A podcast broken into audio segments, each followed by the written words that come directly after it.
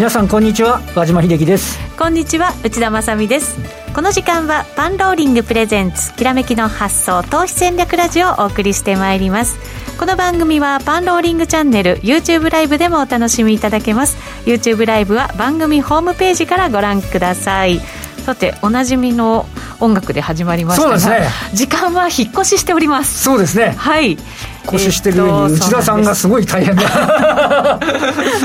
前の番組からスタジオに座ったままって感じですけど、ねはいはい、目の前の進行表だけが流れるように変わったっていうね。はいそんな感じがしますけれども、はい、後ほど和島さんにはマーケットの分析もいただこうと思ってます、よろしくお願いします。そして今日のゲストです。先週先々週に引き続きになりました、成田博之さんですよろしくお願いします。よろしくお願いします。三連投っていうのはレギュラーじゃないかっていう。レギュラーですね。中継ぎですね。いやいやいやいやいやそんなことないです。はい。ね、アメリカもやっぱりちょっと注目ですからね、その時はやっぱり成田さんに来ていただいて、いやいやまあ、今日たまたまあのイースターホリデーで、はいね、少し静かで、そうですね、ね、一部はまだお休みですからね、そうですね、はい、でも金利もまだ高いですし、ね、そうですね雇用統計の数字もすごく良くて。うんそうですね。数字は良かったですよね、数字は、うん、だからその反応が、まあ、アジアでも出て、はい。はい。まあ、今晩どうなるのかなっていう。そうですね、はい、はい、そんなお話もいただきながら進めていこうと思います、はい、どうぞよろしくお願いいたします。えその前にパンローリングからのお知らせです石原淳さんの新作 DVD 石原淳のメガトレンドフォローシグナルが好評発売中です。石原淳さんが昨年一番好成績を上げたというトレンドフォローシステムのインジケーターが半年間使用することができるんだそうです。黄色と赤のトレンド消費、えー、表示で、えー、簡単に視覚的に捉えることができ、中長期の大きなトレンドはもちろん、短期売買でもその優位性を確認できます。あの、石原さんに教えていただきましたけど、相場というか、投資をお休みするところがないんですよね。土田ですよね。そうなんです。ずっと赤か、ずっと黄色かっていう。どっちかっていうね、のシグナルが出るっていうのは、なかなか興味興味深いですよね。そうなんですよ。はい、だから、そういうなんかこう、投資チャンスみたいなものを、こう逃した気分にならないで済むっていうね。はい。より長いものが、まあ、あの、取れるトレンドが取れるということになりますので、ぜひぜひこちらチェックいただきたいと思います。えー、出版記念といたしまして、えー、今月20日に購入者限定フォローアップセミナーをオンデマンドで開催するということです。事前に質問を受け付けていますので、ぜひ早めに質問をお受けて、えー、お送りいただきたいと思います。えー、また今週木曜日4月8日の20時15分から、遠蔵さんとビーコミさんのオンラインセミナー、金利高、円安、企業業績、えー、今年度相場の戦い方をお送りします。毎回予定時間オーバーして盛り上がる本音満載の2人のライブ配信です。どなたでも視聴可能となっていますので、視聴忘れのないようにパンローリングチャンネルのチャンネル登録してください。えー、それでは番組進めていきましょう。この番組は投資専門出版社として投資戦略フェアを主催するパンローリングの提供でお送りします。それではまずは和島さんに今日の株式市場について分析していただきます。そうですね、はい、あのまあ、もう皆さんご案内の通りだと思いますけど、週末に発表されたアメリカの雇用統計、非農業部門の雇用者数が91万7000と。びっくりしました。ね、びっくりしましたよね。あの、はい、結構、事前に、あの、フレが大きいんじゃないかってことは言われてたんですけど、ざっくり平均すると67、8万ぐらいの予想だったと思うんで。予想でも結構、なんか高いなと思ってたんですけどそ、の予想でも結構な、ね、乗っかり方だと思いますけど、やっぱりその外食ですとかね、そのあたりの方々の雇用が戻ってきたっていうようなところで、で、しかも、あの、えー、雇用統計出しておいて、あの欧州みんな休んでますからね そうですね日本のことすると、それをこう、ね、あの読みながらっていう形で、まあ、おそらく今晩のニューヨークが高いんでしょっていうね、非常にアメリカの経済順調ですねっていうところで、えー、買われて、えーにえー、3万89円、235円高と。3日続伸で。はい、終わりましたね。で、これ、えっと、引け値比較ですと、うん、あの、3万円台の回復っていうのが、あの、3月18日以来。はい、で、取引時間中比較だと19日以来なんですよね。19日以来。これ、3月19日って、日銀の金融政策決定会合で点検があった日なんですよ。そうでしたね。ここからファーストリテイリングをはじめとして、要は日銀があの日経平均型の ETF 買うのやめたって。そうだそうだ、それで日経平均がガンと下がって、でトピックスは底堅くてっていうような。要は、まあ、当時もあの、なんて言いますかね、あのえー、っと、いわゆるグロースからバリューへの物色変化の中でそういうことが起きたので、うんあの、とても225、トピックスは大したことなくて225の下げが大きくなった。でもその起点まで戻してきちゃったって話なんですよね。はい。で、やっぱりあの、今度は、あの、なんて言いますか、あの、タイミングよくと言いますか、今度今の、今日のマーケットもそうですけど、バリューよりはグロース、あの、先週のその、アメリカの、えー、半導体ですよね。まずインテルが超設備投資します。もう EMS って受託まで私たちしちゃいますみたいな話だったり、旧東芝メモリーですね、これについてアメリカの半導体の関連会社があの M&A するんじゃないかという報道、でしかもバイデン大統領があのその後に、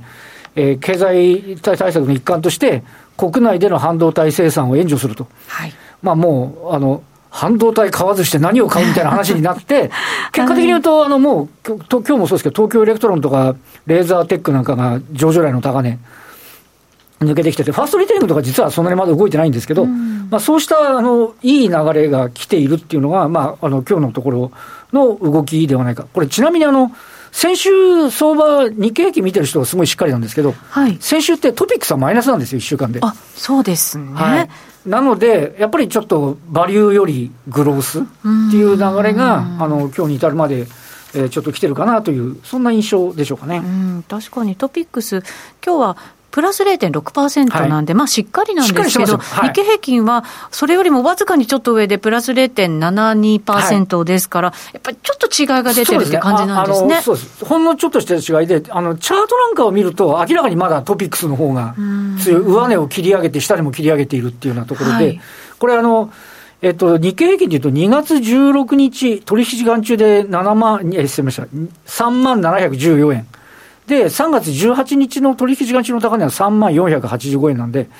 やっぱりちょっと、この3月の高値は抜きたい感じというね、うあのところで、まあ、より、えー、グロースが鮮明化するのか、それともまたこの辺りからバリューに戻っていくのかっていう、まあ、物色動向とするとしても、ちょっと関心のあるところではないかと思いますね。そうですね、ここからまあ、とりあえずまあ2月期決算の数字が結構出てきますしね、はい、今週2月期決算が出てくる、要は小売りですよね、はい、小売りのところなんで、あのこれ、コロナの影響をね、あのどう見るかっていう今、今年度の回復、22年3月期を、まあ、あのもちろん着地は重要なんですけど、今期の予想で強気に打って出られるのかっていうね、はい、部分っていうのは一つと、あと今週末、金曜日安川なんですよね。そうです、ね、これはもう FA ロボットの関連指標としては、もう最初に出てくる。う決算なので、ここを皮切りにっていう感じですね。で、まあ、安川に関して言えば、このところの中国のぐわっていう回復にちゃんと乗っているかどうかっていうことと、あのその先、設備投資、まあ、あの工作機械受注なんか非常に好調なので、えー、あのそうした動きを、まあ、さらにね、あの取っていけるのかどうかというふうに、安川の人がどう見てるかっていうのが、あのかなりあの工場の自動化等々を含めてあの、非常にちょっと一つポイントになってくるんじゃないかなと思いますねそうですね、えー、小売の決算も安川電機の決算も、ちょっと非常になんかこの、この先を占う上で、そうですすごく大事に、ね、少なくともアナリストとかじゃなくて、会社側がどう見るかっていうね、はい、ここが非常に重要だろうと思いますね。はい、注目したいところです。えー、それではこの後成田さんにじっくりお話伺っていきます。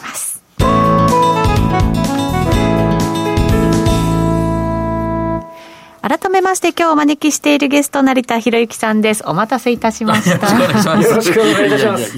よろしくお願いいたします。はい。さて成田さん今日は、はい、えっ、と3月振り返るとともに4月も考えつつっていう感じですか？はい、そうなんですよ。はい。水曜日の番組でやってるこの毎月、はい、まあ月末月初にどちらかでやってるそのその月と、まあ、先月前月とその月の,、まあ、あのあのバイアスですよね、はい、傾向、アノマリについていついつもお話ししてて、はい、で、まあ、そういう話をしてたら、はい、ちょっと番組がいろいろ変わったりなんかして。で、火、水、また月ですそうそうそう、なんか、あれ？っていう。確かにそうですね。はい。で、水曜日じゃなくて、じゃあ月曜日に喋ろうっていう。あららららら。じゃあ次は水曜日何を喋るのかちょっと期待ですね、それもね。はい、えー、一応、その、成田さんがパーソナリティを務めてらっしゃるラジオ日経賢者のマーケットインサイト、毎週水曜日14時45分から好評放送中でございますので、はい、そちらも合わせてお聞きいただきたいと思います。ちなみに今週のゲスト、石原潤さんなんだそうです。そうなんですよ。ね大先生がなんかスケジュールが合う合わないとか、わがままな ファンドマネージャーで。もう先生ですから。はい。でもね、どんなテーマになるのかちょっと楽しみなので、はい、ぜひ合わせてお聞きいただきたいと思います。はい、さて今日です。はい。はい、まあ3月の為替の予測というのは、その、まあドル、まあ月初だけが、3月初めだけがそのドル安円、円、あの、円高で、その後はまあドル高円安になるっていう話をさせていただいて、はい、まあ持ち込んでるその資料の2ページを見ていただくと、はい、まあそういうイメージのお話がその向かって右、あ、ごめんなさい、左にあって、で、まあ実際の相場どうだったかっていうと、まあ月初に想定されたドル安っていうのが結局起きずにですね、うん、まあそのままドル高円安で進んでいってしまったと。いうことで、まあ、あの、最初の3月の頭の部分だけがちょっと想定されてない動きだったですね。うん、まあ、そのまま継続して上がっていったって点では、まあ、あの、ある程度見込まれてた通りで、それほど、あの、うん、驚きはなかったんですけど、やはり2月もそうだったですけども、3月も、えー、資料の3ページかな、えー、見ていただくと、もうあからさまにその中期金利、米長期金利に動いた方に為替が動いていってしまう全く一緒ですね、チャートの形。これも結局、まあ、線引いてあるのが3月ですけど、その前の月も見ていただくと、結局同じようなカーブでいくと。本当だ。はい、実は1月もそうで、でこの、あのなんていうんですかね、あの双子赤字って言われた貿易と財政赤字、アメリカが抱えている、はい、これをずっと補っているのが日本のもんですから、為替と米の長期金利、の相関性ってものすごい強いんですよ。本当強いですね。はい。まあ、それが結局、まあ、また戻ってきて、はい、まあ、ずっとその、まあ、長期金利が上がれば、まあ、ドル高円安になってしまうっていう。はいいう流れを結局追ってたってことですよね。で特にその4ページ目の資料がちょっとまあまり目にしないかと思うんですけど、これあの相関関係の推移ですね。相関関係、はい。はい、まああの変化率をををベースに過去30日のその動きを検証しているその相関関係の推移なんですけど3月はこう上がってってるっていうことはより長期金利と米長期金利とあの、えー、為替の動きが、えー、より強まってそうですね。相関性が高くなってきていると。はい。なので、まああのまあ、全てはまあ長期金利だったのかなっていう、うんいう話ですよね。確かにそうですね。はい、えー、これらの、えーと、資料は YouTube チャンネルで見ることができますので、はい、ぜひ皆さんそちらご覧になっていただいて、連動したチャットもありますので、ご意見、質問などもお寄せいただけると、はい、はい、成田さんにお答えいただこうと思います。あと、和島さんにも お答えいただきますので、ぜひぜひお寄せになってください。はい、まあ、4月の為替なんですけど、はい、まあ、ドル円だけ今回持ってきましたけど、うん、あの、ざっくり、えー、過去10年間で見ると、まあ、あの、4勝6敗っていう形で、まあ、ドル安円高基調になっていると。4月のはい、ただあの、図を見ていただくとですね、あのまあ、月初はこのままドル高円安、それで、まあ、大体第1週終わって2週目ぐらいから、えー、徐々にドル安円高になっていって。ドル安円高、はい、今とちょっと流れが変わるぞっていう感じですね。そうなんですよ。で、4月の中ぐらいにこう横ばいで落ち着いちゃって、横書き飛ばしくて、まあ、末に向けて1回上げて1回下がるみたいな、まあ、振るってことですよね。はい。いうことで、全般、4月全般を見るとですね、どちらかというとドル安基調なんですよ。えー、今の流れはもしかしたら前半で終わりだよ可能性があるんですよね。まあ、それはアノマリー的に見た状況です。はい。これがまあ為替ですよね。為替、はい。これを頭を置きながらちょっと話を進めていくと、まあ、3月の株、米株は、3月、4月は先週ちょっとお邪魔した時にも話したんですけども、えー、まあ、3月は中旬から、まあ、まあ、結構強くなるっていう話をもともとしてて、はい。で、資料で言いますと、えー、7ページの資料を見ていただくと、はい、まあ、日米の、まあ、上が S&P500 の先物、E ミリっていうやつですね。で、下の方が CME の日経225の先物なんですけど、まあ、ほぼ似たような動き。そうですね。ただ、唯一、その、225の方がちょっとやっぱり弱いんですよね、見てたらアメリカの方が強いですよね。そうなんですよ。で、これ、どうしても、その、この4月のアノマリが、このアメリカの場合、ものすごい強くてですね、はい、それに向けて結局買っていこうとする力が強いので、3月に押されたところをとにかく拾おうというのがアメリカのスタンスで、日本はそういう動きはなくて、逆に3末に向けての調整っていうのがまだこうダメ、こう、なんていうんですかね、続いちゃうようなイメージ、そうですよね。で、新年度相場入りして、はい、しばらくするとなんとなくっていう感じですよね。ちょっとこうずれるんですよね。はい、で確かにやっぱり、あ22の方が方がちょっと緩かったのかなっていう。で想定通り、まあ、あの S&P の方がまあ強くて、これも意外と想定通りだなと思います。で、じゃあ4月はどうなるのって話なんですけども、はい、まあ、資料を、えー、ご覧いただける方は8ページにあるんですけど、えー、過去12年の間で S&P に関してはですね、11勝1敗ということで、ほぼほぼ上がる。すごいですね。圧倒的勝ち確かにこれに向けて買っていきたくなりますね。そうですよね。そうね、はい。だったら先月教えてって言われそうなんですけど。まあ喋っておいたんですよ、先月も。そうですよね。はい。私はちらっと聞きました。番組の中でね、ちょっとおっしゃったじゃないですか。はい。まあそんなので、結構やっぱり強い月があの、あ、月っていうか、そのアメリカは、まあ、非常に強くなっていくだろうと。これきっと1年通しても、4月の強さって、なんかずば抜けてそうですね。そうなんですよ。ね、第一四半期、ファーストクォーター終わって、調整してから始まるこの第1週、第2週は特に強い。でアメリカの投資家がそれをちゃんと理解してるっていうだからこそこういう動きが出てくるんでしょうね。でそれがまあ予想されていると、でそれに対して右にあるに日本の、まあ、日経225ですけども、まあ、世の中、今、トピックスにだんだん話は変わってきてましたけど、データが225なんですけど、まあ、堅調ではあるんですけど、まあ、8勝4倍で、まあ、同じように堅調ではあるんですけど、そこまでは強くないんですね。そうですね、えー、実は日本の株ってこう、一回こう、アメリカに釣れるように動いて、横ばいしてから、ゴールデンウィークの前にもう一回こう、振り上げようとするんですよね。ゴールデンウィーク前がもう一回上がるタイミングではある。キュッとこう。アノマリー的には。はい、ありますね。それが、米株はちょっとこう、だれてきちゃう。そこでちょっとずれが起きるっていう感じですね。でもずれが起きても結局日本が1週間ぐらいお休みなんで、はい、1週間後にはまた元に戻るっていう、そういう、なんていうんですかね、これまでの動きとして出てきています。休みがあるからっていう感じのそうなんですよね。まあ、日米の株式市場の話がまあメインでいつもお話ししてるんですけども、はい、まあ資料はここまでなんですけども、うん、えー、いろいろそのアノマリーの経で調べていくと、はい、この4月のアメリカの強さ、これ実は特に強くなったのはリーマンショック後ですね。ほその前は4月15日が通常アメリカの納税期日なんで、3月に調整して一回売ってたっていう時期があったんですよね。そういう話、番組とかでもしてましたもんね、ねよくね。ところが、あの後に、じゃぶじゃぶにしてるじゃないですか。はいはいはいはい、そうすると、ファンドマネージャーが何があっても買わなきゃなんないんですよ。もう関係なく買わなきゃなんない。買わなきゃ。それがどうもですね、その2008年以降、データ的には10年ぐらいからもう顕著に出るんですよね。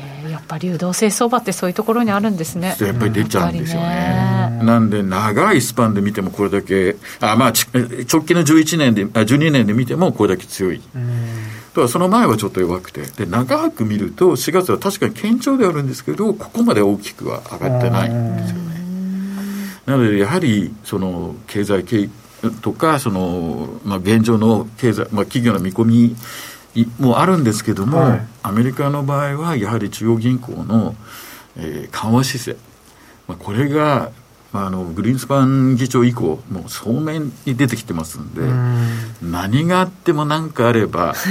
上がっちゃう。ということで調べていくと実はですね、まあ、マネーサプライがまあその巨大にその、えー、拡大して、お金がガンガン回ったら株上がっていくっていうのはあるんですけど、同時にですね、こうちょっとその、なんていうんですかね、あの、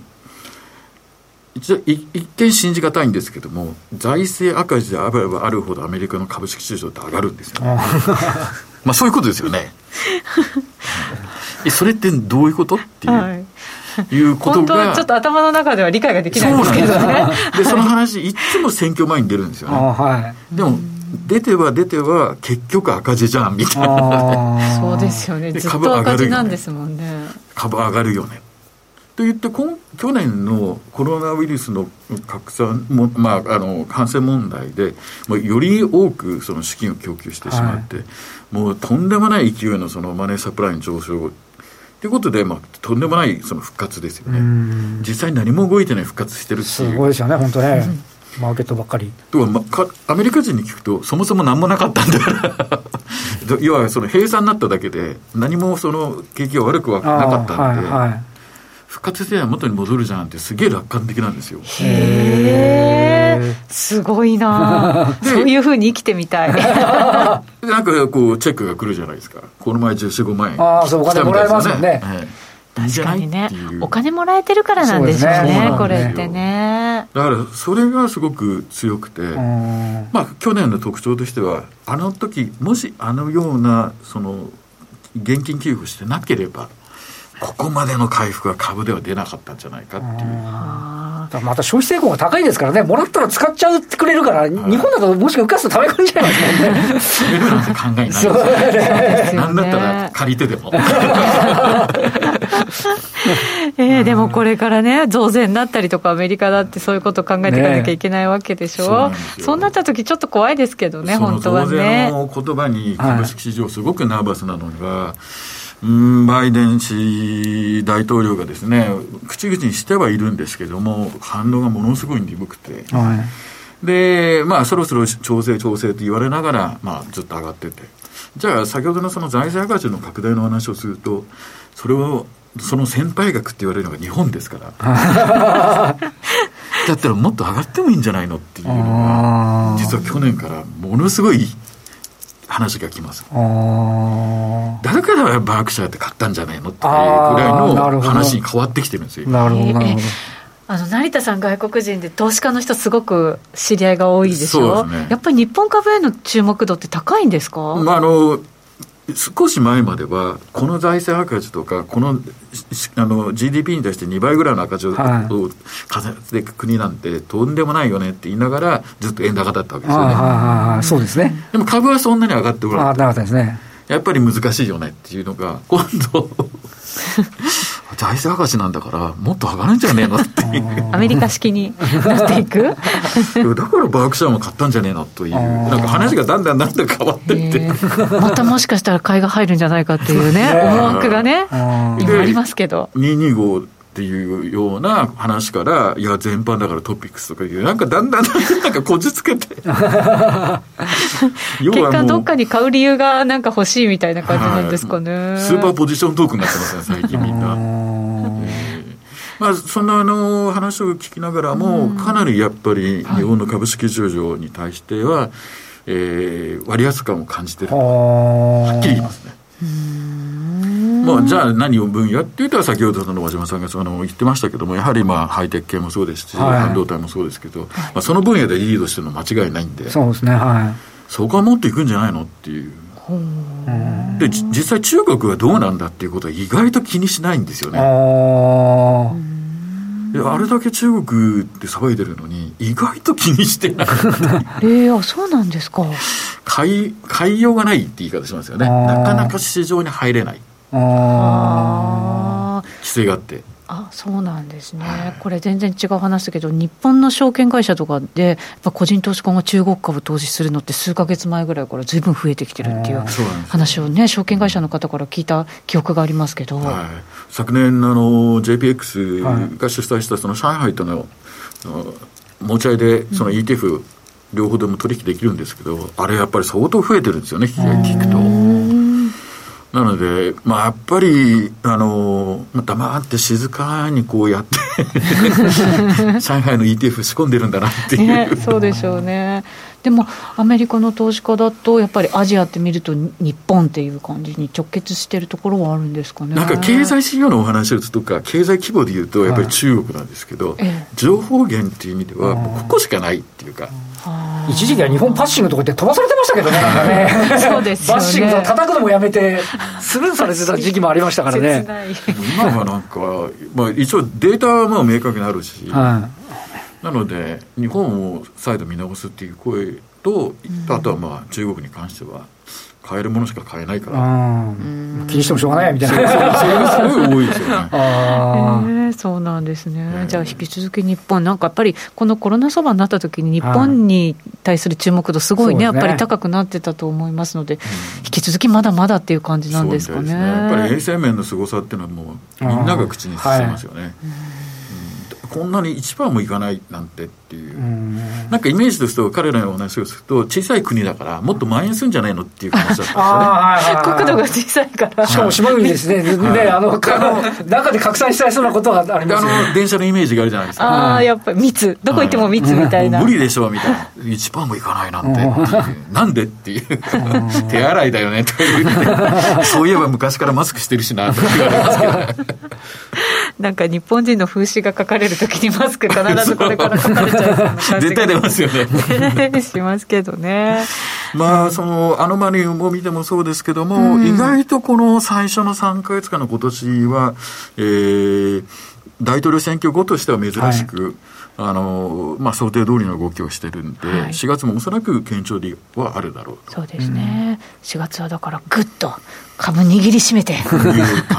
それか高いところも買っていかなきゃいけない場面があるとか、はい、そうなんですよ。これ、日本はもう昔はあれですよ、あのあの月別でいうと4月が一番良かったんですよね。うん、えー、そうなんですか？年度が変わるんで、ニューマネーが入ってくるっていう、はだけどだんだんアメリカの方にあのの方に流れがいってるのと同じパターンになってきたっていうね、それほどの勝率ではないっていうパターンにはなっちゃったんですけどね。えー、そうなんですね、日本ね、緩やかに上がってる感じはね、ありますけどね。はい、はい。その先の5月がちょっとね、なんか危険含み。そうね。5月に見抜けろっていうね、毎年毎年なんかよぎりますけどね。そうそうそう4月までの話ですよね。はい。その先をちょっとね、考えて 投資行動をね、起こしていかないとね、いけないですね。はい。そのあたりはきっと賢者のマーケットインサイトでもね、そんな話が出るんじゃないかと思います。先ほどもお伝えしましたが、成田さんがパーソナリティを務めているラジオ日経の賢者のマーケットインサイト、毎週水曜日14時45分から好評放送中です。こちらも YouTube ライブあるんですよね。はい、はい。ぜひぜひご覧になっていただきたいと思います。ラジオで聞くこともできます。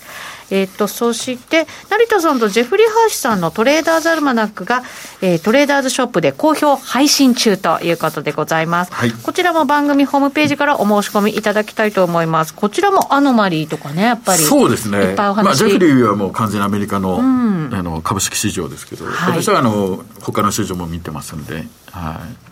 い。はい、一つの市場だけではもう済まないですよね。やっぱりいろいろ関係してて。当そうですね、まあ、流動性の話、今日もありましたけど、これだけ流動性がね、やっぱり高いままずっとあるっていうことは、いろんなものが動いてっていうね。